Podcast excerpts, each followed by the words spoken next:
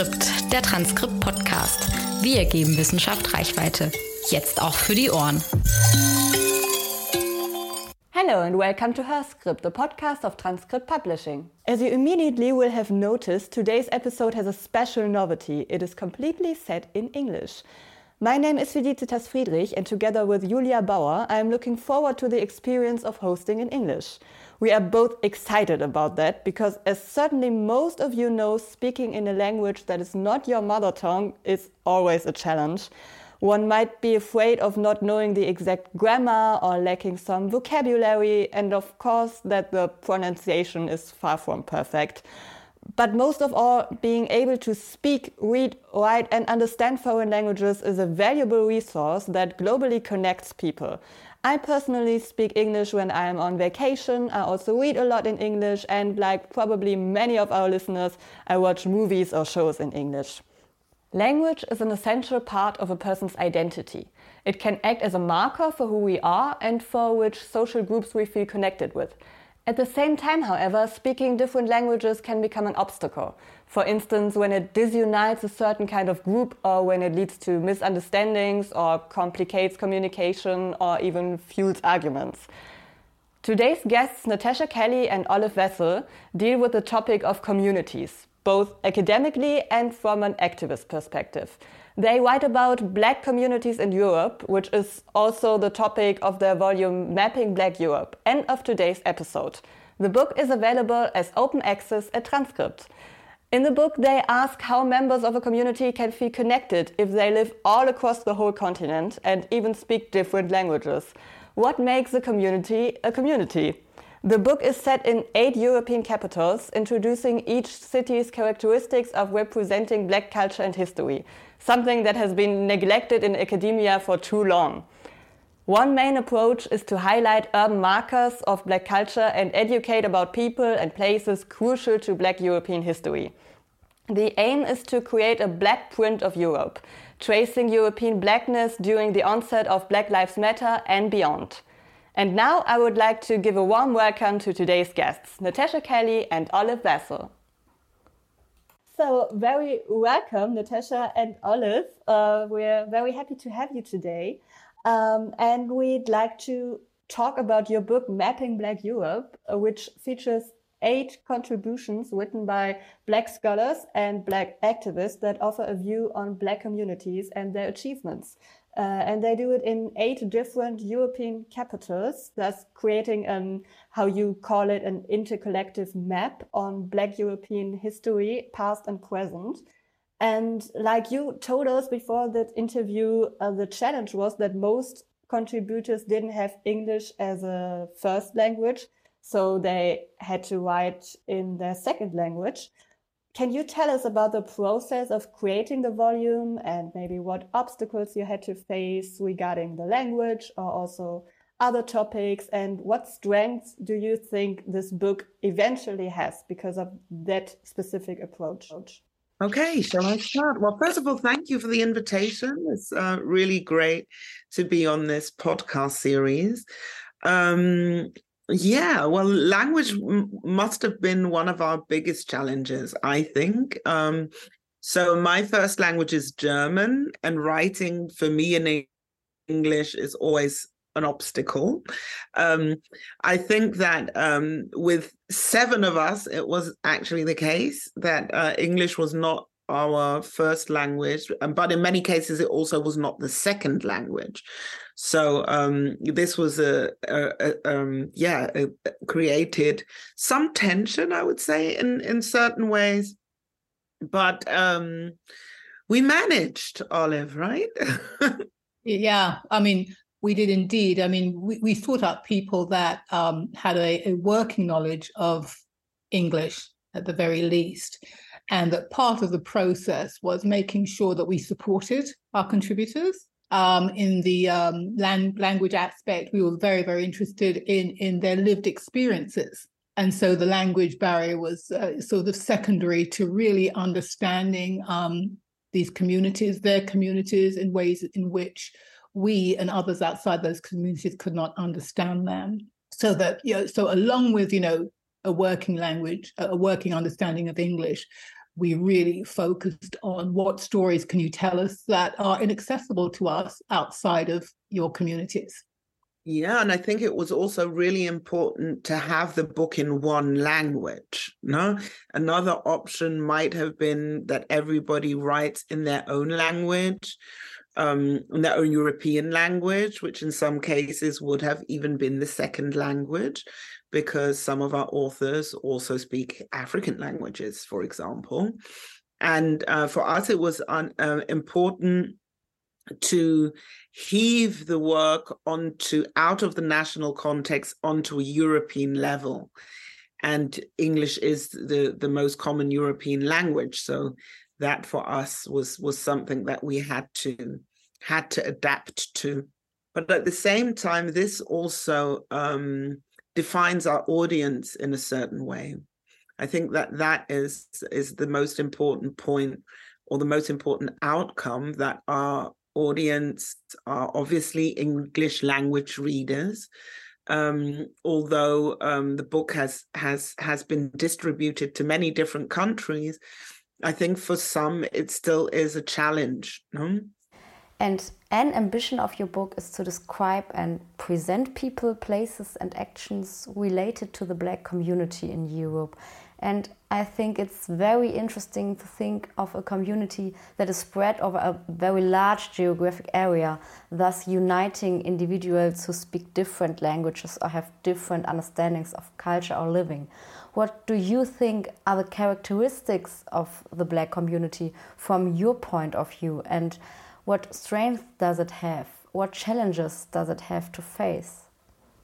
Um, and this we can go back to really the way that um, Natasha and I met, um, which was in um, around 2009, 2010, when I had a website called Euromight, which was about um, which focused on on Black Europe, and um, Natasha was recommended to me as somebody that was an expert, and indeed is an expert on Black Germany, and it was important that um, somebody from within the community, within Germany in this case, was able to tell the story because um, being outside of that um, community, there was no way I could understand what it meant to be Black German. So I, I preface uh, this to say that um, understanding ourselves as a community is has its own challenges in and of itself um, because we have not only different languages, but we have different experiences of um, um, and relationships with um, our colonial. Um, um, I'm trying to think of a diplomatic word, but those who colonized us, and therefore it's it's really you know we have some commonalities, but I think our differences are varied, and the work really um, was intended to bridge those gaps to, to to share what we had in common. So this is a pioneering work in that sense. Even how we define ourselves is part of what we're doing. So how we are a community is being developed and defined through this work. And this is the first time that this has been done. And I would also add that um, maybe if you're really looking for a concrete definition of what the Black community or the Black European community is, I think there are actually two ways to look at it. One is through the lens of the national, because we all have different national identities, being German, British, French, Polish, etc and that that that is definitely something where these differences that Olive mentions take place within the national setting, within the host countries. But if you look at it um, from an Afrocentric perspective, all of us are part of the African diaspora. And that is actually what connects us and uh, where we also use the term um, people of African descent, um, and and and we refer to the diaspora as a geopolitical space in which all of these communities move. No, and looking through that lens, I think that we then become um, a community in in our own sense that not necessarily is structured be, along the lines of Eurocentricity, but in an Afrocentric understanding, we are um, we are all part of the diaspora, and that is what what gives us the strength of community. Yeah, and it, it, I so agree, um, Natasha, and that, and that really is a starting point to go out and explore and to delve further, which this book does, into things that we actually share um, and I know we're going to talk about this about uh, Black Lives Matter in each of our communities, but but but there are issues such as um, you know uh, police brutality and and and um, things like that that we definitely all share. So that there was um, this book gave us an opportunity to knit together this this commonality that we had, as Natasha described, of being um, people of African descent and then to drill down into what that really looks like into each of our respective cities and how that is comparative. Yeah, and uh, like you said, uh, that these chapters are structured in the red thread of the Black Lives Matter movement, and each each chapter describes how each metropolis um, dealt with the with that movement and I really like that first sentence in the volume and like to quote it. Uh, it says, Unless you were hiding in a cave or time traveling back to the age of the Neanderthal, you would have witnessed the global impact of the Black Lives Matter movement that shifted from the internet to the street, streets in the summer of 2020. And I think we all can agree on that statement. So, what does your book tell us about the movement that might surprise the readers that we maybe not didn't know already, and what differences and characteristics about the movement could be observed in the cities you you introduced in the contributions? Well, first of all, I would say that um, Black Lives Matter was like um, it was a it created a simultaneous moment, a global simultaneous moment, you know, um, not only due to the protests and Black Lives Matter movement, but also because we were in the midst of the pandemic. So these two things are really connected to each other, and I think they're also inseparable. But it created a global political moment where everything was literally, um, so to say, in every country, the clock struck 12 at the same time. Through the Black Lives Matter movement, a simultaneity was created, and it, it was a global political moment that unfortunately played out um, due to the the the killing of of George Floyd or the, the murder and assassination of, of of George Floyd, which then went viral. And so I think that that leads me to the third important point, which is actually technology, which allows us to connect in a in a complete different way as we did 50 years ago or something. You know, news travels in seconds. You know, and um, Black Lives Matter was a, a, hashtag movement. I can only speak for Germany. We, we had Black Lives Matter protests since the beginning. Every year, we would have a Black Lives Matter march but it did not create as much attention as it did during the pandemic during this simultaneously with everybody being at home watching tv watching social media and then um, the killing of george floyd literally being witnessed by so many viewers you know so i think that that is definitely one thing that allowed us to have a common point of departure in talking about the different cities, in, in focusing and analyzing the different cities.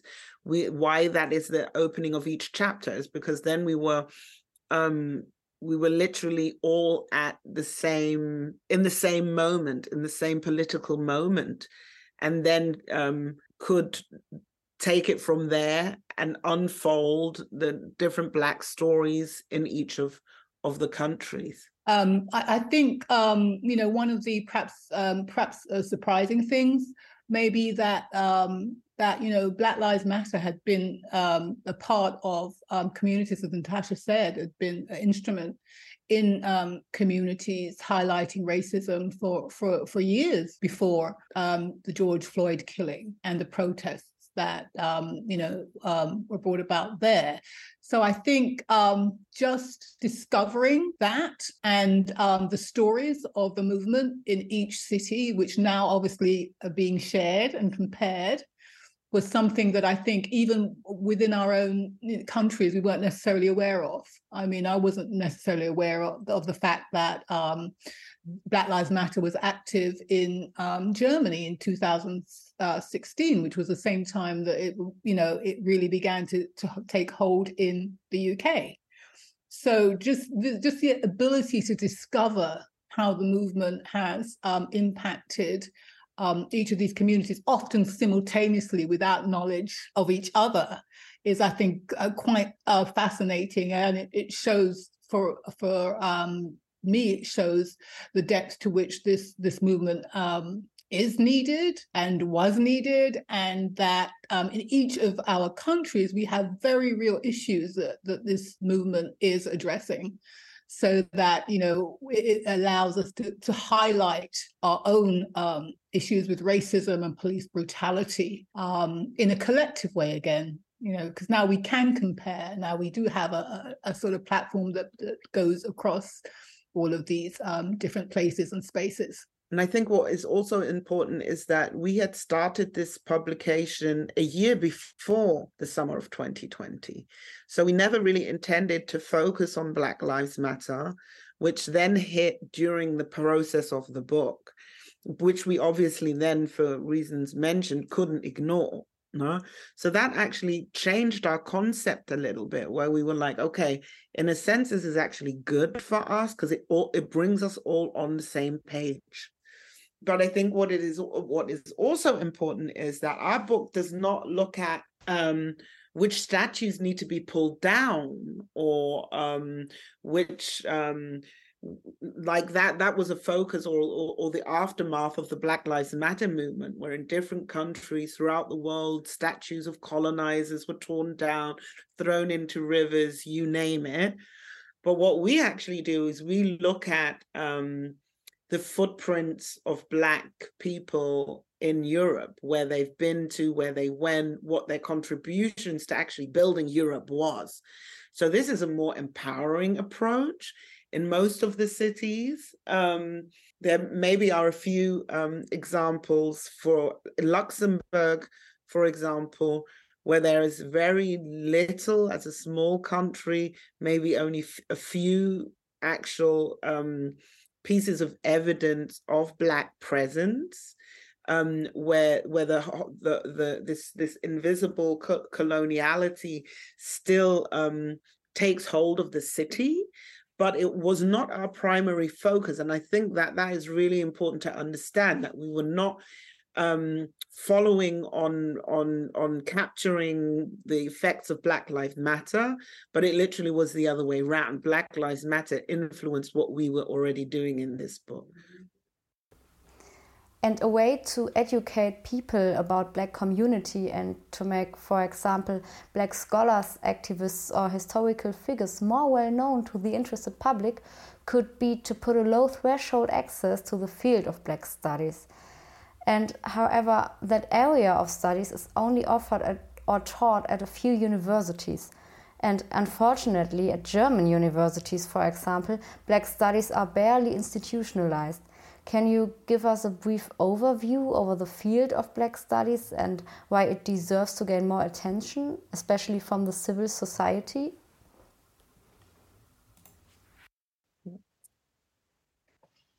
Since the 1990s, I would say, so the past 30, nearly 40 years, Black studies have been have been taught at different German institutes in the USA, um, which is, is, is well known as Black German Studies.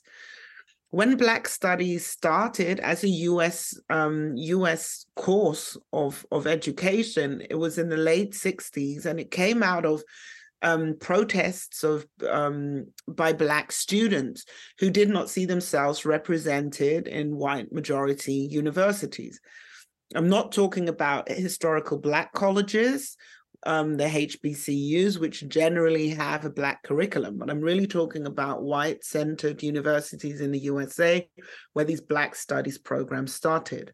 That was in the 60s. And in the 90s, the German studies program started to introduce Black German studies.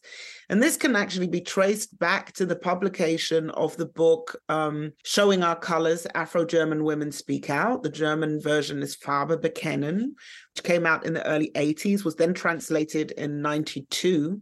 And this book literally um, gave way to teaching Black studies at German institutes in the USA. But I think the difference there is that it was never um, a Black initiative back then in the 90s. It was really pushed by white scholars, which on the first hand is a good thing. But um, the difference that we're trying to make here is not knowledge that is produced from the first hand perspective um, necessarily. So it's not actually Black scholars, Black academics from these countries uh, creating knowledge on their countries and their experience that enter the curriculum in the USA. Know? And here in Germany, when we look at Black studies in Germany, this is exactly what we're trying to do. We, as Black German scholars who actually have lived experiences, uh, have the expertise on Black German history, we are actually trying to institutionalize our own perspectives of the, the, the topic matter into these institutions. But it's not easy because um, I think, especially in German universities, Eurocentricity is the core perspective of knowledge production and science in general. And an Afrocentric perspective is, is considered merely, merely subjective, if anything, you know. Um, I don't know how many times I was told to keep my emotional distance to my work and so on and so forth. But I think as a sociologist, um, lived experiences are primary data on what we're actually looking at. We need to to hear the voices. We need to have, you know, the emotional understanding of um, of people, black people with these lived experiences. And I'm still pushing for that. Um, I think that has now become my life goal to um, to actually create Black Studies in Germany, a Black Studies Institute. Uh, so actually the entire structure of a Black Studies Institute and not just having one person teach one course at one random university and then when the person goes away black studies leave with them you know? So i think this is a challenge that there are in many european countries. Maybe only in the uk it might be a little different olive right yeah and i can speak to that because um, interestingly um, well, the UK has always been considered, if you like, a, a, little bit more progressive in terms of how it has approached, particularly in recent times, um, Black studies. But we are in the middle of a battle right now with um, the University of Chichester who this year decided to uh, terminate the masters, the masters of research in the history of Africa and the African diaspora, which uh, was taught by Professor Hakim Adi, who was the first history professor of African descent in the UK. And this year, with students in the program, um, the University of Chichester decided to terminate um, the program. So, uh, without real cause, um, just saying that it was under um, subscribed, although there are other courses that are similarly subscribed. And the community, the Black community, is now um, engaging around how to um, stop this uh, from happening. Um, there's a petition that's um, going on now, which has about 13,000 signatures. And it's really, really important because uh, this degree, which has led to uh, you know a few PhDs also, really um, allows people of African descent in the UK and beyond to um, study our histories, um, to make strides that, quite frankly, aren't being made by others and to terminate this, uh, particularly after it, um, the university's commitment to diversity or, or, or, voiced commitment to diversity and telling stories of um, um, people of the United Kingdom. It, it's very perplexing and confusing to us. They have also um, terminated um, Professor Adi, who is really the foremost scholar on the African diaspora in the country. So it, it's very perplexing for us. So, at the one hand, that we have uh, maybe a few more choices, we're still engaged in the battles of these um, these options being taken away on a whim by institutions after they've been put in place. So th- these are, you know, problematic um, issues that we continue to fight, and then we can't rest on our laurels in terms of, you know, um, having access to courses which really highlight our stories and our histories. So it's it's an ongoing process and a very much needed one. We we we very much need to be able to um, have opportunities to tell our stories within existing um, institutions and structures. Yes, that's something I think we can all agree on that Black Studies is a field of which it is a shame that Germany doesn't teach it at universities, and also many other countries really neglect that field. I would like to talk with you about BEAN, the network that you two have founded, Black European Academic Network. It's a project that started in 2012 as a possibility to create networks among and support for Black academics in Europe. And I was wondering if you would like to tell us a bit more about the collaborations and its aims, desires, and achievement. Well, um, Olive just now started um, on how we met. Um, when I was writing for her magazine, online magazine Euromight, and um, in the course of this process, we realized that um, both being um, academics and activists, scholars, that we were facing the same challenges in our respective countries. And this turned out to be a commonality that Black scholars in Europe do not have a disciplinary home. Yeah. So we're literally just wandering through academia without actually um, any possibility of really archiving, um, all very much on a very individualistic level of, yes, leaving a paper trail, but that's practically it. And then we thought to ourselves, okay, but this seems to be something that a lot of Black um, European academics have in common, and we want to change this. We want to actually create access to um, the pool of knowledge that not only we as individual has, but but many Black European authors, academics, artists are are creating and have been creating through throughout centuries. You can even in Germany we can trace Black knowledge production back to the first black professor at a German university was Anton Wilhelm Amo, who was active in the early 18th century. So this is how how how long black knowledge has been produced in Europe in a European context, but has never um, reached the point of of institutionalization. And we wanted to create a space for people like us, practically, who um, who deal with these institutional and structural challenges, not only in academia. I think that's really important to say that um, although the A in BEAN stands for academic network, our understanding of academic is every every form of knowledge production. And that can be through um, NGOs doing work on the bases in the communities, in families. It can be the highest professor, highest ranked professor at your university. It can be artists, it can be creators, knowledge production of all sort, because we really think that this is something that has always been referential in our community that there have always been different ways to produce knowledge than in a pure mere eurocentric understanding. And at the beginning it, um, we started um, researching you know, um, on what are the the um, commonalities, what are the differences of these different Black European um, European communities, and which then actually led to the publication of our book, Mapping Black Europe. Because then we said to ourselves, okay, we now have to actually find a way to document all of our findings.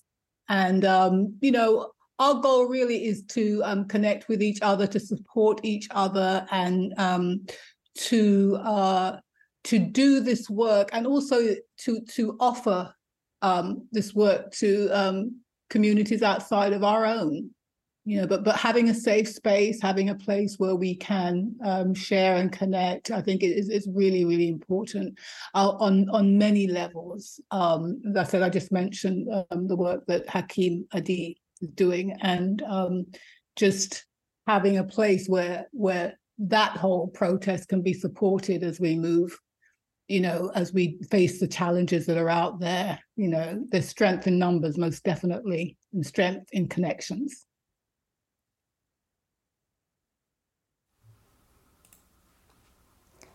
so right now we have only one last small question today um, as you already mentioned, the book introduces monuments, memorials, and urban markers regarding Europe's black culture of that many people might never have heard of.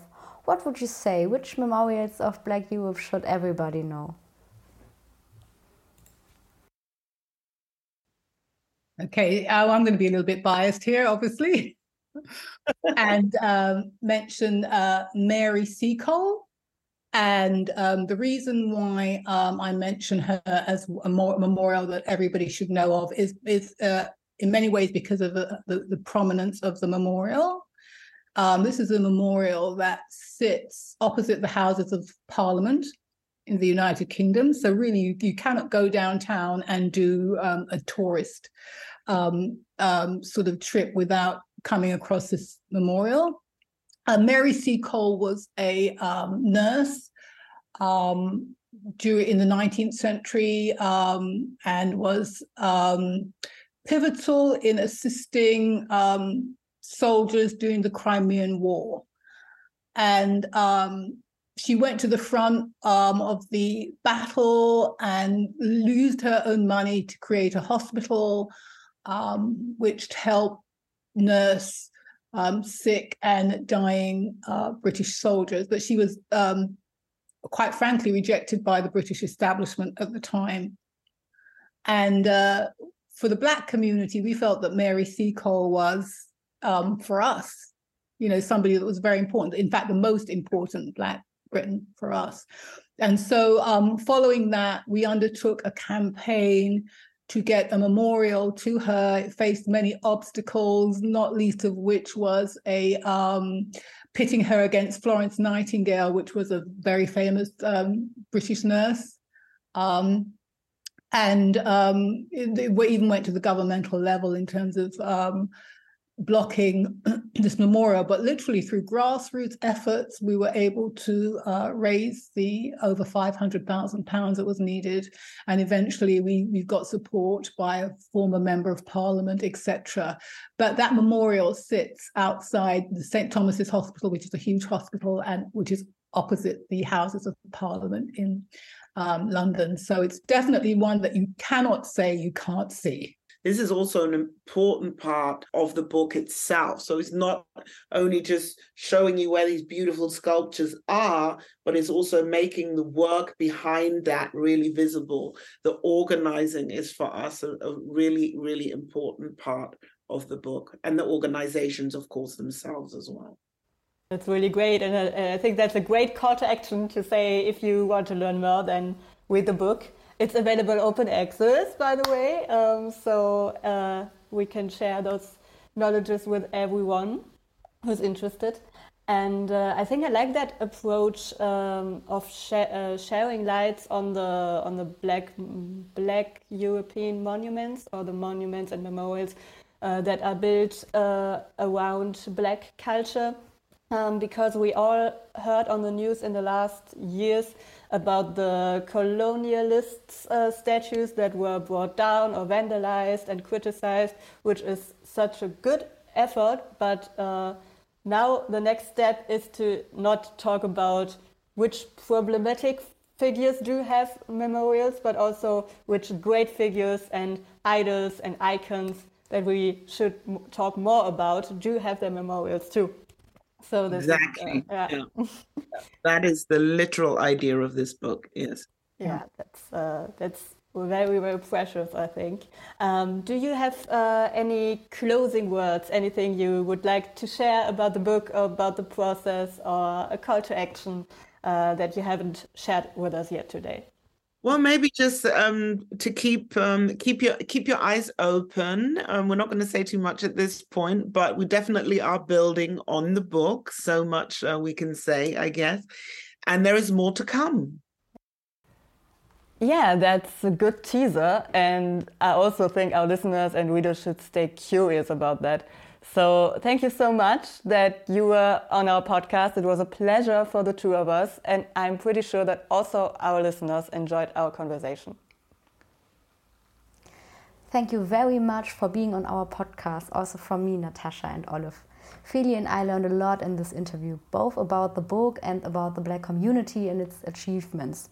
For us, it was important to highlight the work of Black scholars, academics, but also activists, and especially talking about Black studies and the obstacles that academic field had to face taught us a lot about the prejudices Black scholars have to fight against. In fact, what I can take from the talk with Natasha and Olive is that being inside of a community makes you an expert in it. And in this specific case, it is neither possible or necessary to part your private persona from the public person in research or teaching. An academic field needs people that are both scholastically and privately experts in it. This is what, for example, makes a network like Bean essential. We came into the episode with the question what unites a community? It was remarkable to find out how multi layered that question and the answers are. Language is an important part of a community, but it can unite and separate at the same time. As far as the black community is concerned, I found the ambivalence quite interesting. Our guests mentioned both the national lens and the Afrocentric perspective. And both perspectives represent the differences and the commonalities of the community's members. Another finding that was very enriching for our talk was the role the hashtag movement Black Lives Matter played in the completion of the book, and how the work on the volume was intertwined with the protests and how the global riots influenced the book. Learning about the process of a book being made especially the making of an anthology that assembled so many contributors. And in this case, the book even has a recurring stylistic device in the form of the motif of the Black Lives Matter protests in each country. All in all, is our historical education oftentimes very white centric, and I think books like Mapping Black Europe are a good possibility to rethink this perspective, to look beyond the end of one's own nose, and to get to know inspiring personalities that had a huge impact not only for the black community but also for today's whole of society as we know it.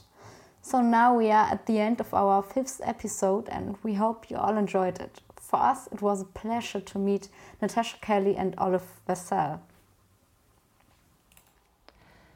Last but not least, we unfortunately have to share some news with you that are quite sad for both Julia and me. This was initially the last episode of hörscript. We don't want to completely exclude the possibility that we might produce other output in the future for special occasions, but our podcast editorial team has come to the conclusion that we won't continue doing so in a regular way. We are looking back on a fantastic year that was very enlightening and engaging for us. Most of all, we want to thank our former guests that joined us for the last episodes. Karin Werner, Markus Gamper, David Fopp, Serpil Polat, Cihan Sinanoğlu, Birgül Demirtas, and Chare Carveji. And of course, the most recent guests, thanks again to Natasha Kelly and Olive Vassell. At this point, we of course want to recommend to all of you who haven't listened to our older episodes yet to do so. We had the pleasure to talk about many interesting topics like classism and first generation students, climate activism and Fridays for Future, or racism and extreme right violence in Germany and we are very grateful for the support that we got from our guests and listeners.